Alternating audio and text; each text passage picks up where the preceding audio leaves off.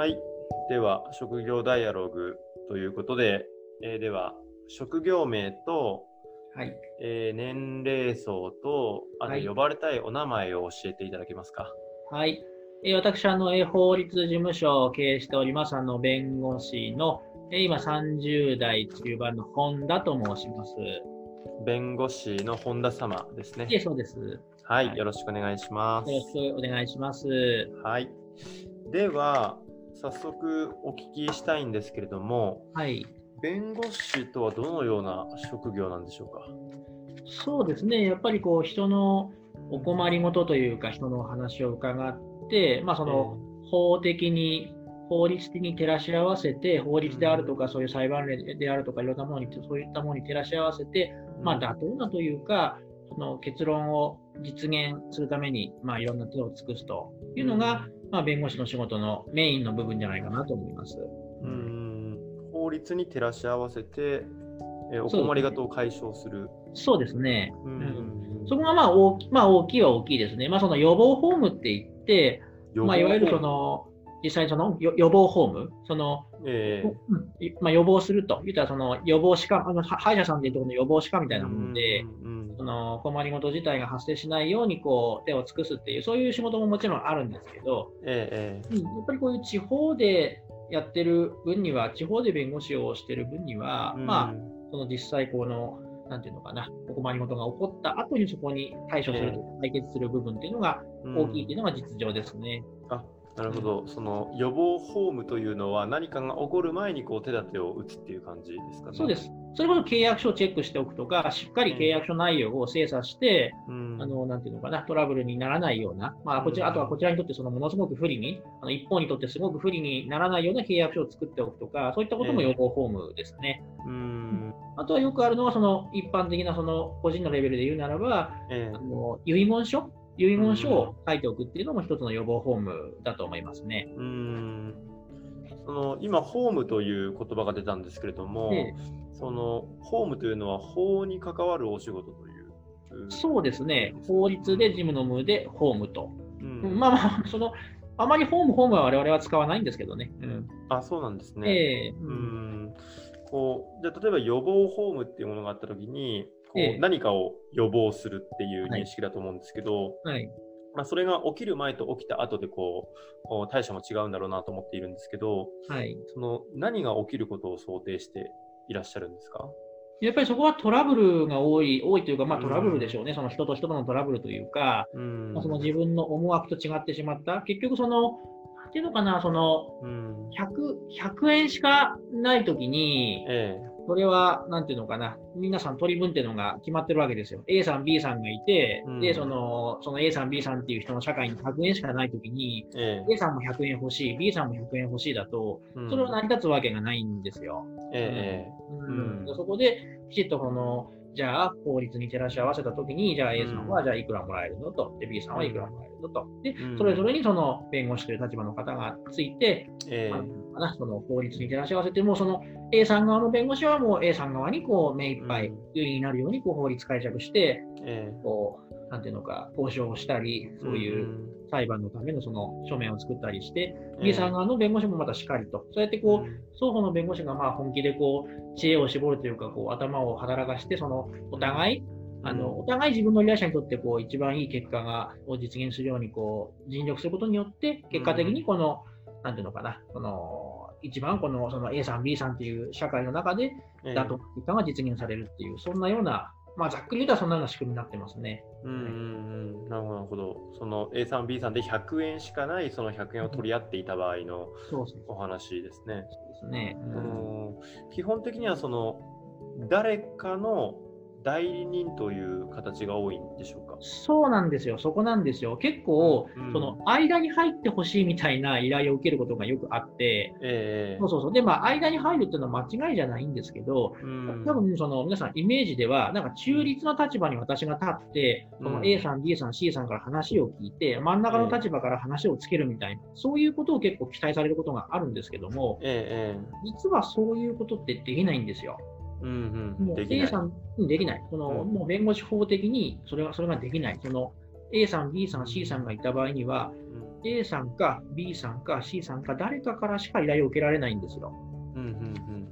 だから全員からその依頼を受けて、全員からお金いただいて、その費用いただいて、ええ皆さんの話を仲裁するっていうことが、まあ、うんわ私個人的にはそういう仕事も全然できたらいいいいなって思うんですけど、ええ法律的に仕事はもうできないことになってます。うーんその弁護士のお仕事を決めたあーなんか制約みたいなものがあるっていう感じですね。弁護士法であるとか、弁護士職務うん基本規定とか、そういう、えなんていうのか、法律があって、え結構だから、我々の職業っていうのは、まあそのええ。そそもそもが、なんていうのか、そのでななんていうのかな、その弁弁護士によってはその法律事務をあその人の代理として何かその交渉をしたり、裁判に書面を提出したりすることができるのは弁護士だけっていうのは法律に基づくそういう権限なので、ええ。逆にその我々のその行動範囲っていうのも、すごく法律に、まあ、縛られてるといったらちょっと言葉が悪いかもしれないですけど、うん。法律によって結構こう規制されてる部分っていうのがすごく大きいんですよ、うん。我々の仕事っていうのは。うん。ええ。なるほど、なるほど。やっぱりこう、まずは法律というものがこうお仕事の中でもそうですし、何かこうお困りごとを解消する際の基準としてもすごく強く影響を受けていらっしゃる。そうですね、うん。まあ、やっぱりそう基本的にはその、えなんていうのかな、そのほ仕事の本質を見てみ見たときには、うん。企業であるとか、その個々人の皆さんのこうトラブルであるとか、ええ。困りごととか悩みを解決するっていうのが我々の仕事だと思うので、えこの手段っていうのは、うん。まあ、その本来法律だけではないと思うんですよ。それこそええ。心理学だったりとか、うん。まあ、いろんなことがあると思うんですけど、まあうん。我々はそれはやっぱりその法律を学んで、その法律の試験を通って、うん。あの受かってその弁護士という仕事にをしている人間たちなので、ええ。やっぱり我々としてはその法律の知識とかそのその法解釈のその方法論を持って、ええあのなんていうのかな、お困りごとを解決していくっていうのが我々の役目だろうなというふうには思ってますね。なるほど。うんまあ、例えて言うならば、ええまあ結構そのあのご離婚の相談、離婚に関する相談をお受けすることもあるんですけど、うんまあ、たまにというか、やっぱりちょこちょこその聞かれるのが、うんまあ、その今は仲悪くなってるんだけども、うん復縁したいんだと。ほそうそうそうそう、だからそのええ奥さんとか旦那さんと、もうまた復縁して、またよりを戻して一緒に住みたいんだと、そういうご相談をお受けすることもあるんですけども、う。ええそれははっきり申し上げても、我々弁護士にはできないんですよ。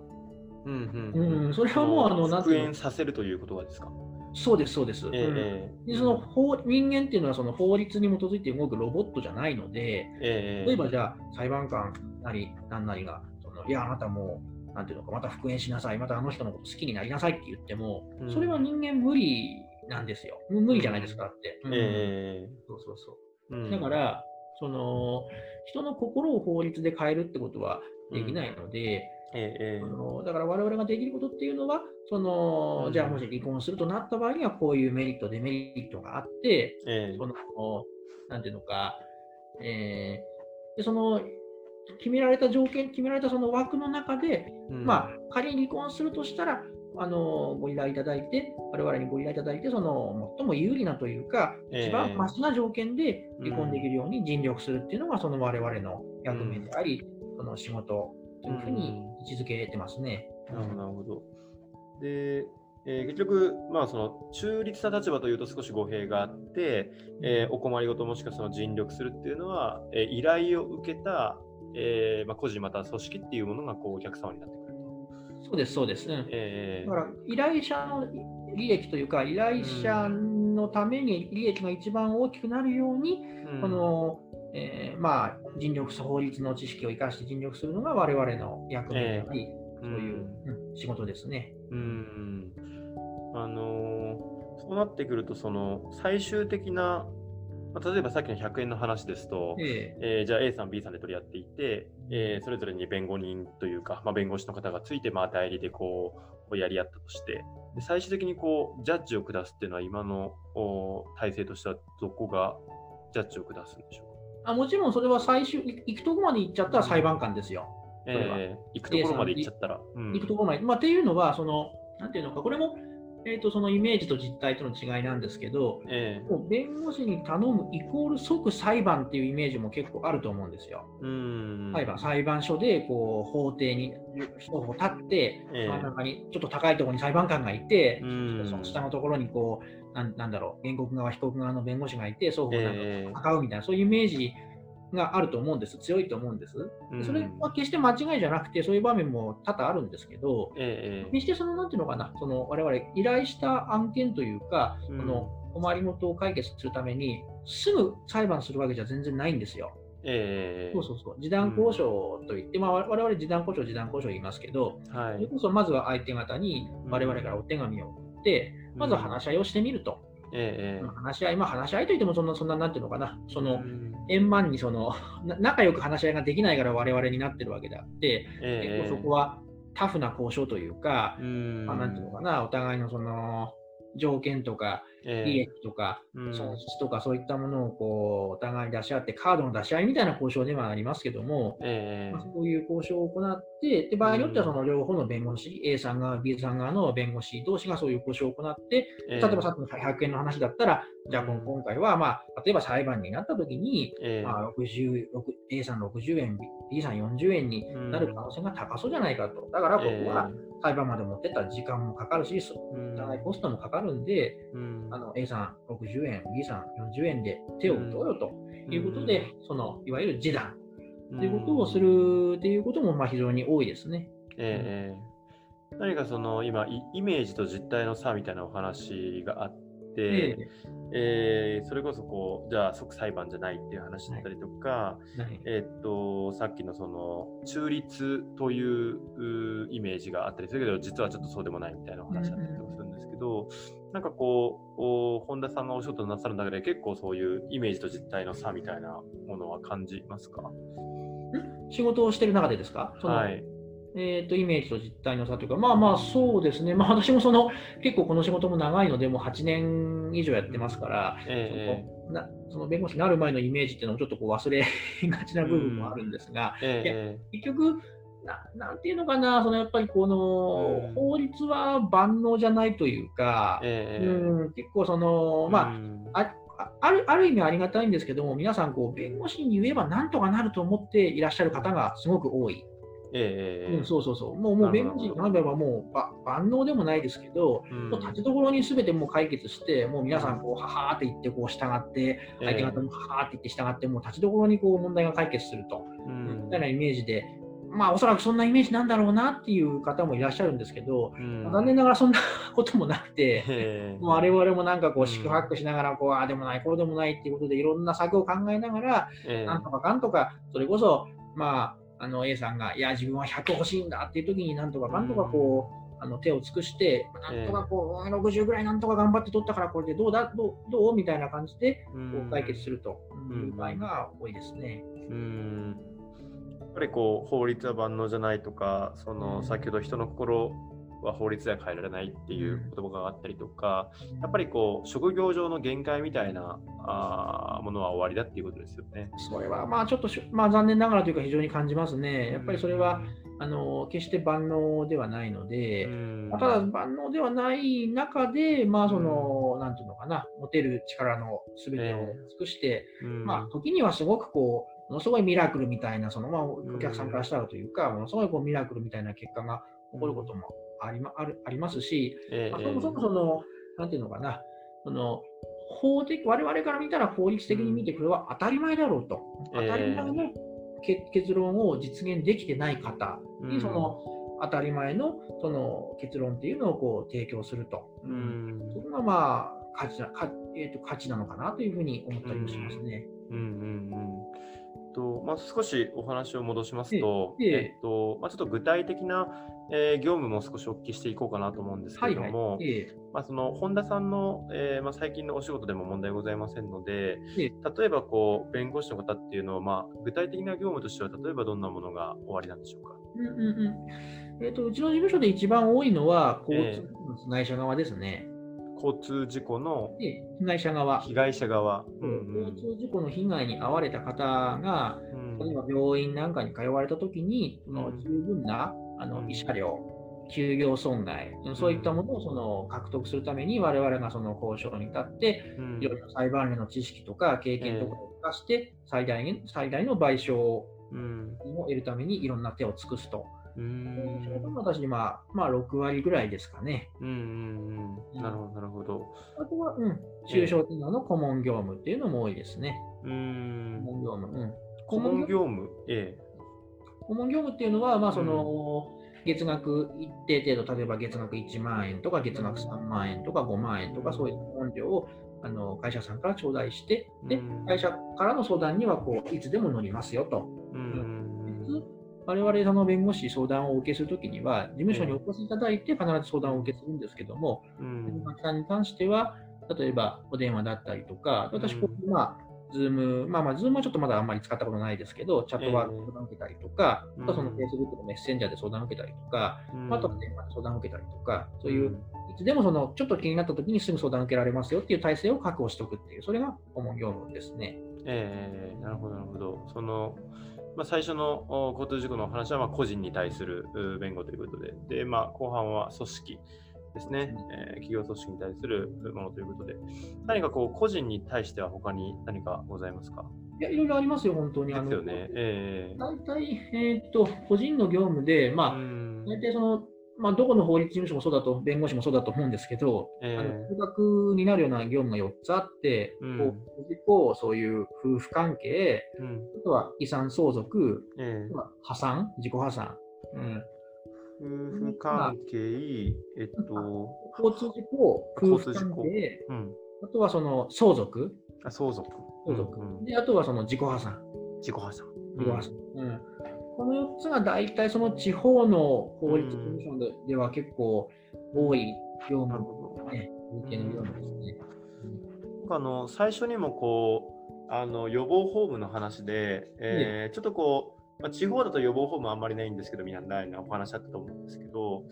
そのまあ、地方となんだろう、都会、都会、まあ、比較対象がちょっとわかんないんですけど、やっぱりこう地域でも弁護士の方に求められる仕事っていうのはちょっと違うっていう。うん、ちょっとだいぶ違ってくるんでしょうね。まあ正直私もそのあんまり都会の 東京のそういう、なんていうのかうん。な、大企業を相手にしているような法律事務所で働いたこと自体はないので、使ええる話ばしかないんですけど、ーうん。その東京の大企業を相手にしているような法律事務所、例えばその株主総会をどう適正に運営すべきかすればいいのかっていうことを指導したりとか、え例えばそのビジネスモデル、その新しいビジネスモデルが考えられたときに、それが法的にそれが適正なものかどうかっていうのをこうチェックしたりとか、えあとはそのいわゆる M&A、今、うん。知能証券みたいなのが結構話流行ってますけど、会社と会社をこうくっつけると。うん。え時にその双方のステークホルダー、例えばうん。双方の債権者とか株主とかうん。従業員とかにとって、まあ、なんていうのか、お互いにとってそんなどどっちかがもう圧倒的に不利になるってことがないように、ええ双方に落ち着いて、そのあの公平な条件で会社をくっつけましょうみたいな、んそんな仕事をしたりとか、都会の方々はしてるみたいですね。なるほど、なるほど。それと、まあ、比較するわけじゃないですけど、やっぱり地方は地方で少し色合いが変わってくるというか。そうですね。だから、会は多分、だからこれた多分ですけども、あのええ。両方いらっしゃるんですよ。そういうこう会社、うん。会社の相手ばっかりされてるような弁護士さんもいらっしゃれば、えなんとか、それこそ中小企業の相手を、相手ばっかりされてるような、あの弁護士さんとか、うんーもういらっしゃるう地方は、まあ、そもそもその一部上場みたいな会社はそんなにたくさんあるわけじゃないので、ええ皆さん、こう、私みたいな、こう、なんていうのかうん、中小企業のあのお仕事と、ええ。本当にこう、個人の市民の方の市民のお仕事、うん、っていうのがメインになってくると思います。なるほど、なるほど。そのまあ、今お話聞いてると、やっぱりこう法律っていうもので、なんかあんまりこうカバーされてないものの方が逆に今少ないのかなっていう印象を受けたんですけれども、そうですね。うん、まあまあ、すべてな、まあ、何もかもすべて、まあね、法律問題に通じるといえば法律問題に通じると思いますけど、え逆にえ法律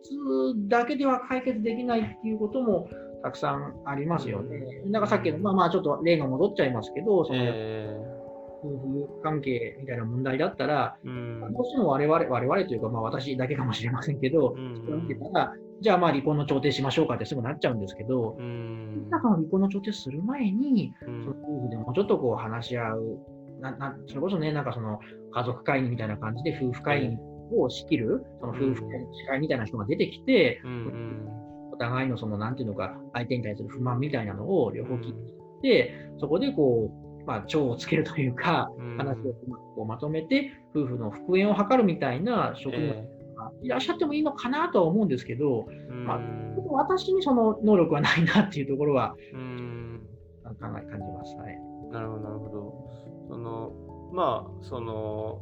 弁護士になられる方の何かこう特性みたいなものもあったりとか、やっぱりこう法律のこう範囲みたいなものもあると思うんですけど、そう考えると、その各弁護士さんでも、なんていうんですかね、得意とする領域だったりとか、こう専門分野みたいなものも終わりっていうことですかね。ええもちろんそうですね。えーうんまあ、やっぱり弁護士も、例えば私なんかは今、ええ交通事故、6割ぐらい交通事故の仕事してるので、え特にとしてはその交通事故の被害者側と、うんその中小企業の顧問っていうふうに打ち出してやらせていただいてます。えもうちょっと専門っていう話がちょっとちらっと出たんですけど、ええここでちょっと最初にちょっとお話しとった、その我々っていうのがすごくこう、あのうん弁護士法に結構規律されてるというか、縛られてる部分があるっていうところが、出てきて、うん、もうなんていうのかな、その広告規定とかも結構厳しくて、広告規定？出したらダメなんですよ。その弁護士の広告規定。あ僕こんなんできますみたいな。そう。ええだから、うちはだからその交通事故専門ですって、そこまで言っちゃうと、うんこうその弁護士法の広告規定っていうのにちょっとこう引っかかってくるんですよ。専門ですって言っちゃうと。そう、専門ですって言っちゃうと、それはなんでかっていうと、ええその専門の基準がないからなんですよ。専門の基準がない。基準がない。別になんか、なんていうのかな、どこかの機関が、いや、あなたこれこんなに交通事故たくさんやってるし、ええこれだけあるから、もう交通事故専門弁護士名乗っていいよっていう認定機関があればいいのかもしれないですけど、ええそういうのないんですよ、特に。うーんだから、それこそ変な話ですけど、弁護士1年目で、別にええ交通事故一回もやったことない弁護士でも、いや、うんもう交通事故専門ですって打ち出しちゃったら、みんな分かんないわけじゃないですか。うーんそうそう。だからそういうのを防ぐために、こう、うんなんでしょう、もうすべからく専門って歌っちゃダメですよっていうことになっちゃってる。うーん そんなちょっとややこしいんですけど、なるほど。実績がないのに専門を名乗ると頼ってくる人もいたりして、まあ、後々問題になるリスクもあるみたいな。そうなんです。で、ただそれを防ぐために、うんじゃあもう、もうすべからくもう専門っていうのを全部禁止しちゃいましょうっていうのは、私は個人的にはちょっとこう行き過ぎなんじゃないのかなとは思うんですけど、ええまあまあまあ、そうは言っとっても、それが今現状のその弁護士の規定になってます。あ、そうなんですか。えなんかとはいえやっぱりこうその人間ですからやっぱりこうこなしてきたあの実績というか案件の積み重ねっていうものがあるとは思うんですけれども、その得意不得意みたいなものは出てこないんですかね？ーもちろん出てきますよ。もちろん出てきます。うんうんうんそれこそ私はそんなずっと M&A とかやってた弁護士じゃないので、えええ M&A やってくださいって言われても、そえれはうん分かりませんっていうことうに。んそういう時例えばこう依頼人の立場からすれば何かこう自分が直面している法律の課題みたいなものがあった時に、えええーまあだまあ、弁護士の方に頼もうと思ったときに、どうやったらこう、自分の今の直面しているう課題を解決してくれそうな、解決じゃないですね、なんですかね。なんかサポートしてくれそうな方を見つけることができるんでしょうそうですね、まあまあ、あの月並みな言い方ですけど、今は結構、まあ、そのインターネットでその、ええホームページとか結構作り込んでる弁護士も多くなってきましたから、か。えそれこそ、なんていうのかな、ちょっとこう、あんまりアドバイスになるかどうかわからないですけど、えやっぱり、弁護士が見たらうん、分かるんですよ、この人が本当に詳しいかどうかっていうのは。例えば、ホームページ見たらわかる。えだって例えば私が、例えばその IT 専門弁、あ IT、IT 重点弁護士みたいなページを見て、本当に IT に詳しいのかどうかっていうのは、うん。ホームページ見たらなんとなくわかるんですよ、やっぱり。え。弁護士が弁護士のホームページを見たらわかるってことですか？なんとなくわかりますうね。ん。うん、本当に詳しいのか、それともこうお客さん集めようと思って、こう、得意に打ってるだけなのか、うん。うんなんとなく伝わってくるものはあるので、えだからまあまあ、その 私ができなくてうんもその相談いただければ、誰かは紹介、紹介というかえ、うん最悪だから、あの分かんなかったらその、なんていうのか、東京の、えー弁法律事務所のそのホームページ調べて、まあ、えこれだったら強そうじゃないですかみたいな、そういうお勧めはできると。えなるほど、なるほど。うん。わかりました。あの、まあ、ちょっと、そろそろ最後の質問になっていくんですけれども、えーっと、まあ、ちょっとこう、弁護士になろうと思って、例えば私なんて、なんかドラマとかから来てるわけですよ、正直。その、ええ弁護士、イメージ、裁判、なんかこう、なんかこう、論理でバッサバッサいくみたいな、こう、安直なイメージを持っているんですけれども、その、それでもやっぱりこう、おいろいろとお話を伺っていくと、おまあ、依頼人の方のイメージと実態の違いっていうものはあると思いますし、弁護士になっていく方の、なった後と前の違いっていうのもあると思うんですけれども、それでもこう、うーん、仮にこれから弁護士にまあ、なりたいと思う方がいらっしゃったとして、うん、なんかどんな方がこう弁護士に向いていると思われますか？これはもう本田さんのご意見で問題ございませんので。うーんどんな人？うんまあ、やっぱりその、まず、なんていうのかな、前提として、まあ、ちょっええと心の強さはいるかなというふうには思います。心の強さ。心の強さですね。結構その、うんやっぱり皆さん、こう、弱って、困って弱っていらっしゃる方が多いので、えやっぱりそこは頼りにされるんですよ。ーうん、頼りにされて、で、かつさっき申し上げたように、こううん皆さんやっぱり100を望まれる方が結構いらっしゃって、そう、世の中に。う。ん。世の中に100しかない中で、うん。自分が100を望むという方もいらっしゃって、なかなかそのお客さんのその要望、お客さん、依頼者の要望っていうのと、え実現可能であろう、その、なんていうのか、結果の間にこう、かなりのこう落差があったりすると。うん。そういうこう葛藤の中で、まあ、うん。その中でこう最善を尽くしていかなきゃいけないっていうことで、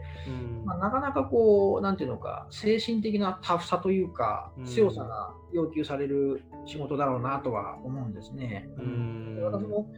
1年目、まあ、あの勤務弁護士だった1年目、2年目とかには、もうえかなりのこう心理的な重圧を感じてましたね。やっぱりこうだいぶね、うん8年以上やってると、だいぶ心も 強くなって、今ではそんなにそこまでね、おなんかこうえ重圧感じることもなくなりましたけど、ん。なんかこのなんていうのかな、その物覚えの良さとか、まあ、そういうのも、当然いるのかもしれないですけど、そこがやっぱりこう精神的にタフで、どういうことが必要だなと、なんか強さが必要だなというふうには思いますね。まあ、優しさもいるんでしょうけど、まあ、え優しさもやっぱりこう、どちらかというとその強さがーうん。仕事なんだろうなと。うん。思います。うん。重圧というとどんな重圧ですか、でやっぱりそれはあの、うん。なんていうのかな、お客さんからのこうプレッシャー、依頼者からのプレッシャー、で、うん。相手からのこう、まあ、プレッシャーというか、いや、そんなもんよ、求めないという、その、えこうせめぎ合い、もうものすごい落差があるわけですよ。こちらが望んでいること、向こうがあの妥協できるところと。え落差がある中で、こうそこをこう、なんていうのかな、こう結構神経をすり減らしてというか、ー決めていく作業っていうのが必要になってくるので、うん。そこでこう、なんていうのかな、やっぱりこう、強い心を持ってないと、まあ、あの、倒れてしまうというかな、うん。うん。そういう部分はありますね。心の強さ、タフさということをお聞きしました。うんまあ、まあ、もちろんその心心っていうのは多分こう鍛えれば強くなるものなんで、えなんていうのかこうね、もともと強い人じゃないと絶対なれませんよって話じゃないと思うんですけど。えうんわかりました。はい、あの、最後に何か言い残したことはございますか？大丈夫です。なんかこう、ええ存分に存分にお話できたかなと思ってます。はい。承知しました。はいえーじゃあこれで、えー職業ダイアログ、えー弁護士でした。はい、ありがとうございました。ありありがとうございました。がとうございました。